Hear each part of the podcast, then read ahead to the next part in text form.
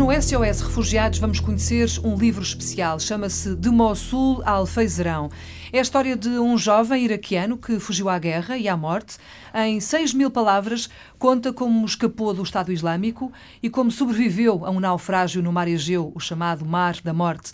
A ideia do livro partiu de Helena Lopes Franco, professora, que no último ano tem dedicado parte do seu tempo a ensinar português ao grupo de refugiados que eh, foi acolhido pela Misericórdia de Alfeizerão. O livro foi basicamente escrito a duas mãos e os lucros revertem integralmente para ajudar o Daoud, é assim que se chama o protagonista desta história, para o ajudar a refazer a sua vida. Daoud chegou a Portugal em dezembro de 2015, depois de fugir à guerra e à morte. O voo desse dia 17 de dezembro que o trouxe a Portugal vinha naturalmente carregado de esperança. A vontade de encontrar um lugar seguro e tranquilo para viver era grande. Foi acolhido em Alfeizerão e é aí que está, desde há um ano, obviamente, a tentar refazer a sua vida. É com muito prazer que o recebo aqui. Daúde, boa tarde. Boa tarde. Bem-vindo à Antena 1. Este ano serviu também, não só, mas também para aprender a falar português. Hum, sim, um pouco. Já fala bem. Pouco, não. Consegue perceber o que eu digo? Sim. Está feliz em Portugal? Conseguiu encontrar esta esperança e conseguiu encontrar este, esta paz que, que tanto procurava? Sim. Depois de uma vida muito complicada, já vamos entrar em pormenor. Portugal recebeu-o bem? Foi bem acolhido? Sim. Sim. Helena, vamos falar aqui num português mais, mais fácil, mais fluido.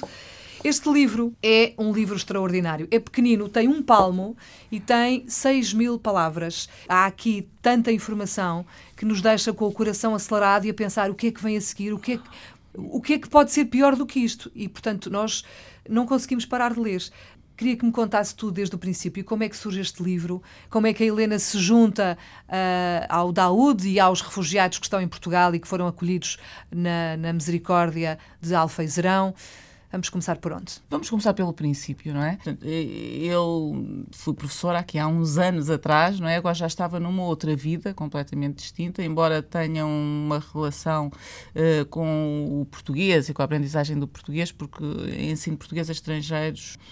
Há um ano atrás, um, a Misericórdia recebe um primeiro grupo de refugiados, foi logo no primeiro dia os primeiros que, que vieram, entre eles o Daúde, hum. e como não tinham logística nenhuma prevista para hum, a aprendizagem do português, eu ofereci-me como voluntária. Que é sempre a grande barreira, o é, grande obstáculo, sim, não é? porque o Daoud falava exclusivamente árabe. Portanto, foi uma aprendizagem de parte a parte, foi difícil, mas à medida que eu fui conhecendo a história dele, senti uma urgência em fazer o relato da mesma, porque eu acho que é muito importante nós conhecermos casos concretos de pessoas que existem de facto e que estão ali ao nosso lado. Quando eu fui conhecendo conhecendo a história, achei que de facto merecia ser relatada e de alguma forma também essa era uma maneira de o ajudar, porque ele uh, perdeu tudo no trajeto até chegar a Portugal. Uh, o pouco dinheiro que conseguiu uh, através da venda do táxi, uma vez que ele tinha um táxi em Mossul, foi pagando aos traficantes, não é? E o resto do dinheiro ficou no mar, não é? No naufrágio ali quando vinha para a Grécia e, portanto, ele chegou sem nada. A única coisa que foi tendo ao longo destes meses foi o, o apoio normal que recebem estes refugiados, mas que é muito pouco para quem está a refazer a sua vida, para quem, nomeadamente, perdeu toda a documentação, a carta de condução, que agora está outra vez a tentar tirar. E, portanto, achei que era importante dar voz, contar esta história e, simultaneamente, ajudá-lo a recomeçar se calhar vamos uh, recuar um bocadinho mais no tempo. Uh, uh, este é um caso entre milhares Sim. que felizmente tem, tem estado a correr, bem, não é? Porque ele chegou, tal como disse, sem nada e com apenas uma pontinha de esperança na tentativa de chegar a Portugal e conseguir refazer a sua vida. Conseguiu, está a conseguir, tem emprego, tem uma casa, portanto tem. Só falta se calhar eh, juntar alguma família, só falta se calhar construir a sua própria família. Já pensou nisso, Daúde? Construir a sua própria família em Portugal? Ter uma mulher, ter filhos? Hum. Já pensou nisso? Sim. E está difícil? Sim, Nunca, muito, já se apaixonou sim, ou não? muito difícil. Já se apaixonou cá em Portugal? Não. Hum. Namorada, não? Não.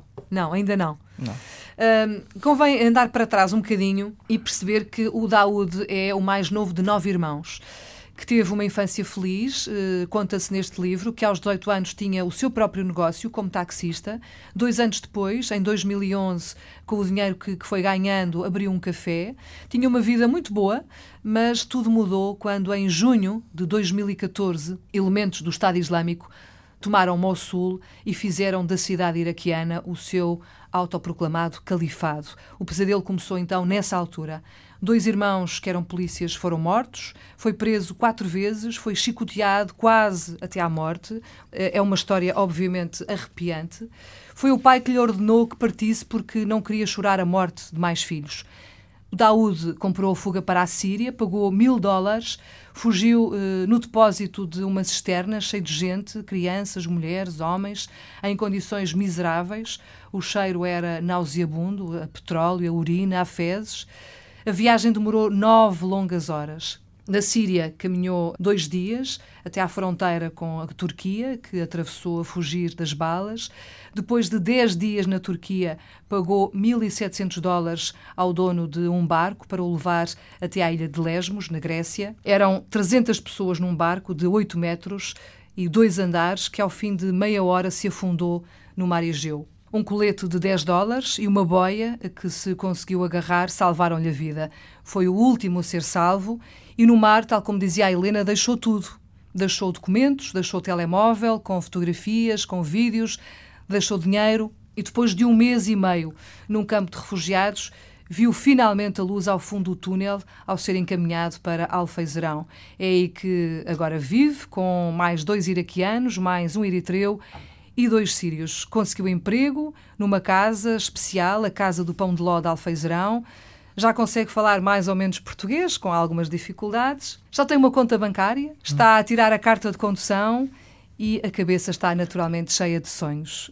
Gostava de voltar a ter um táxi e se calhar eu li que gostava de ter uma namorada portuguesa. Não pensa voltar a Mossul, só quer ser feliz. É tudo verdade isto, não é, Sim. Daoud? Sim. Tudo verdade. Não, não, não está nada inventado, não é ficção, não é filme, é a dura realidade.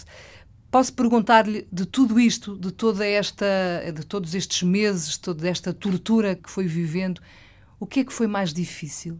É difícil só pensar para a família. Difícil pensar que está longe da família, não é? Sempre sim. E pensar que a sua família continua lá. E em perigo. E em perigo, exatamente. Portanto, o Daoud conseguiu uh, fugir, dois irmãos seus foram mortos e o resto da família, que é grande, não é? Continua lá. Sim, muito grande. E, com, e tem contacto com a família ou não? Não. Não, sabe faço nada da sua família? Nada. Há quanto tempo? Está aqui seis meses ou mais. Há, há mais de seis meses que não sabe nada da família. Nada.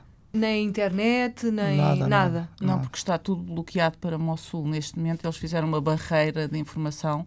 Os poucos conseguem comunicar, ainda há umas semanas atrás, um jovem de 11 anos estava a falar, conseguiu telefonar para o tio que, vivia em Bagdá e foi executado, porque neste momento eles consideram que estão a transmitir informações ao inimigo. É. As poucas notícias que ele tem sabido foi de uns primos cuja casa foi bombardeada, sim, e que estão agora num daqueles campos eh, de acolhimento. Um tio dele também já faleceu e a família, como a casa do pai do Daoud é bem no centro de Mossul, será certamente das últimas a ser libertada. E ele sabe por ah, um familiar que as últimas informações é que eles estavam sentados em casa à espera, sem trabalho, sem comida, sem água, sem luz. E sem, e sem esperança, não é? Sem luz eh, ao fundo do túnel. Eh, há a possibilidade de algum dos, seu, dos elementos da sua família também poder fugir? Não se consegue neste momento, não é? Não. Ninguém? Não tem. Não tem. Telemóvel cortar. O telemóvel está cortado e, Sim. portanto, não há comunicação. Não tem nada. Não tem nada, nada. Antes, eh, amigos, falou eh, primo para Sim. Bagdad, amigos para Mosul. Sim. Aqui, Daesh, ver aqui, fala para telemóvel, vai, depois cortar cabeça, depois vai para o hospital. Portanto, é impossível o contacto, é eh, terrível esta situação. Eh, Helena, este livro, eh, obviamente que era importante que chegasse a todas as pessoas. Onde é que se pode encontrar? Uh, neste momento, portanto, isto é uma edição de autor, foi custeada inteiramente por nós, não é? Está agora a ser uh, uh, recuperado esse valor e depois, como disse muito bem, todo o resto é para o Daúde. Uh, ele está à venda na Casa do Pão de Ló de Alfeizerão e também enviamos pelo correio para qualquer ponto do país que queiram, se quiserem entrar em contato connosco ou por uh, mail elenamonteiro-de-castro.gmail.com uhum. ou então telefonar para a Casa do Pão de Ló. Basta procurar na internet é, e encontra-se. É, Casa do Pão de Ló de Alfeizerão. Sim. Foi lá que acolheu o Daúde Porquê e como? Eu uh, conheci o Daúde na Casa do Pão de Ló de Alfeizerão. Porquê? Porque, como eu disse, tenho, tenho um pequeno grupo de estrangeiros que vivem nesta zona e uh, semanalmente eu dou-lhes uma aula de português. E então, quando me ofereci para dar uma hora diária de português a, a este grupo, pronto, o espaço foi esse mesmo, não é? E então eles diariamente dirigiam-se à Casa do Pão de Ló para terem aula de português. Depois, à, à, medida que nós nos fomos conhecendo e começámos também o, o relato, aquilo que mais insistentemente o Daúde me pedia era trabalho. Quando é que eu arranjo trabalho, quando é que eu arranjo trabalho? E depois dizia-me, será que eu não posso trabalhar aqui na Casa do Pão de Ló?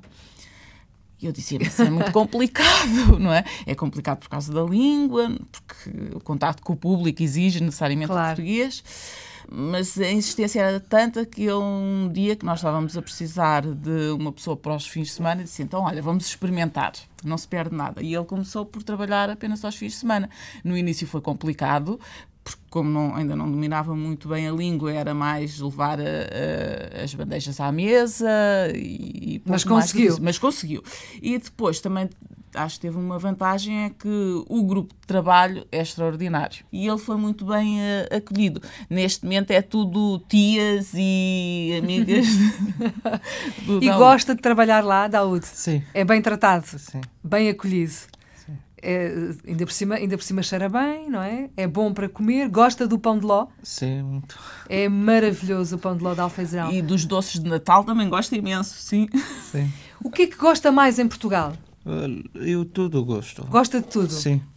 De, do sol? Sim, sol também. Da comida? Comida sempre para Iraque. Comida para Iraque português, mais ou menos.